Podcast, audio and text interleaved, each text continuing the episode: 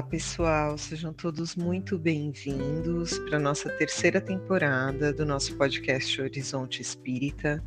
Hoje a gente vai dar continuidade com o episódio 21, que fala sobre ilusão, do livro As Dores da Alma, escrito por Francisco do Espírito Santo Neto e pelo Espírito de Hamed, numa série de 45 capítulos.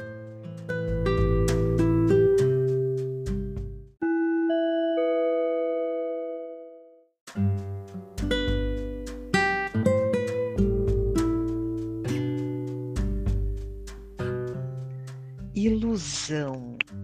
Somos nós mesmos que nos iludimos por querer que as criaturas deem o que não podem e que ajam como imaginamos que devam agir. A criatura humana modela suas reações emocionais através dos critérios dos outros, estabelecendo para si própria metas ilusórias na vida. Esquece-se, entretanto, de que suas experiências são únicas, como também são únicas, como também únicas são suas reações, e de que o constante estado de desencontro e aflição é subproduto das tentativas de concretizar essas suas irrealidades. Constantemente criamos fantasias em nossa mente, bloqueamos nossa consciência e recusamos aceitar a verdade. Usamos os mais diversos mecanismos de defesa, seja de forma consciente, seja de forma inconsciente, para evitar ou reduzir os eventos, as coisas ou fatos de nossa vida que nos dão que nos são inadmissíveis. A negação é um desses mecanismos psicológicos. Ela aparece como primeira reação diante de uma perda ou de uma derrota. Portanto, negamos, invariavelmente, a fim de amortecer nossa alma das sobrecargas emocionais. Quanto mais sonhos ilógicos, mais cresce a luta para materializá-los levando certamente os indivíduos a se tornarem prisioneiros de um círculo vicioso e, como resultado, a sofrerem constantes frustrações e uma decepção crônica. Um exemplo clássico de ilusão é a tendência exagerada de certas pessoas em querer fazer tudo com perfeição. Aliás, querer ser o um modelo perfeito. Essa abstração ilusória as coloca em situações em situação desesperadora. Trata-se de um processo neurótico que faz com que elas assimilem cada manifestação de contrariedade dos outros como um sinal de seu fracasso e a interpretem como uma rejeição pessoal. O ser humano supercrítico tem uma necessidade compulsória de ser considerado irrepreensível. Sua incapacidade de aceitar os outros como são é o reflexo da sua incapacidade de aceitar a si próprio. Sua busca doentia da perfeição é uma projeção de suas próprias exigências internas.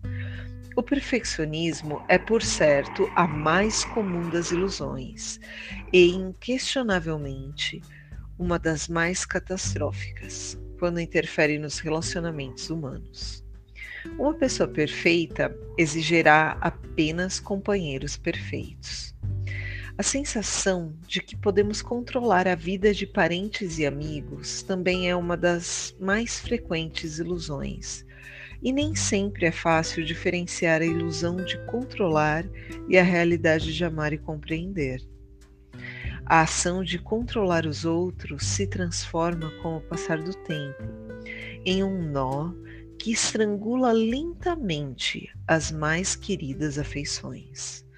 Se continuarmos a manter essa atitude manipuladora, veremos em breve se extinguir o amor dos que convivem conosco. Eles poderão permanecer ao, lado por, ao nosso lado por fidelidade, jamais por carinho e prazer. Em outras circunstâncias, agimos com segundas intenções, envolvendo criaturas que nos parecem trazer vantagens imediatas. Em nossos devaneios e quimeras, achamos que conseguimos lograr êxito, mas, como sempre, todo plano oportunista, mais cedo ou mais tarde, será descoberto. Quando isso acontece, indignamo-nos incoerentemente contra a pessoa e contra a nossa autoilusão. Escolhemos amizades inadequadas, não analisamos suas limitações e possibilidades de doação, afeto e sinceridade. E quando recebemos a pedra da ingratidão e da traição por parte deles, culpamo-los. Certamente, esquecemos-nos de que somos nós mesmos que nos iludimos, por querer que as criaturas deem o que não podem e que ajam como imaginamos que devam agir. Gostamos de alguém imensamente e alimentamos a ideia de que esse mesmo alguém pudesse corresponder ao nosso amor, e assim criamos sonhos românticos entre fantasias e realidades. As histórias infantis sobre príncipes encantados socorrendo lindas donzelas em perigo são úteis e benéficas, desde que não se transformem em ilusórias bases da existência. Elas podem incitar os delírios de uma espera inatingível de que somente um príncipe de verdade tem o privilégio de merecer uma princesa disfarçada, ou vice-versa.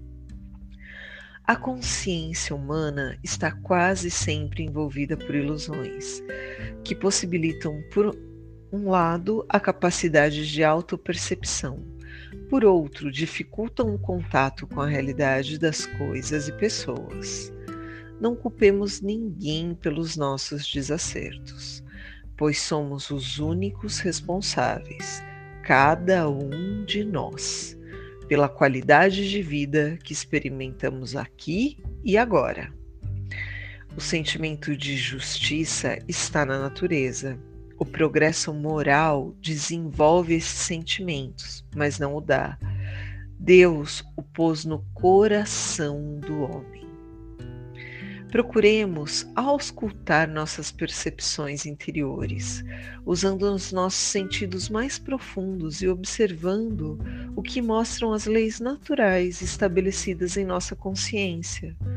Confiar no sentimento de justiça que sai do coração conforme asseveram as guias da humanidade, é promover a independência de nossos pensamentos e viver com um senso de realidade. Aliás, são essas as características mais importantes das pessoas espiritualmente maduras. Estamos na Terra para estabelecer uma linha divisória entre a sanidade e a debilidade Portanto, é imprescindível discernir o que queremos forçar que seja realidade daquilo que verdadeiramente é realidade. Muitas vezes podemos estar nos iludindo a ponto de negar fatos preciosos que nos ajudariam a perceber a grandiosidade da vida providencial, trabalhando em favor de nosso desenvolvimento integral.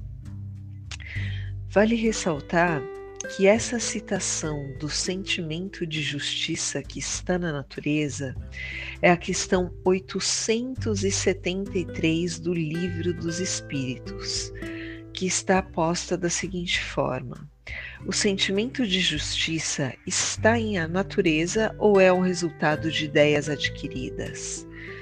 Está de tal modo em natureza que vos revoltais às simples ideias de uma injustiça é fora de dúvida que o progresso moral desenvolve esse sentimento, mas não o dá.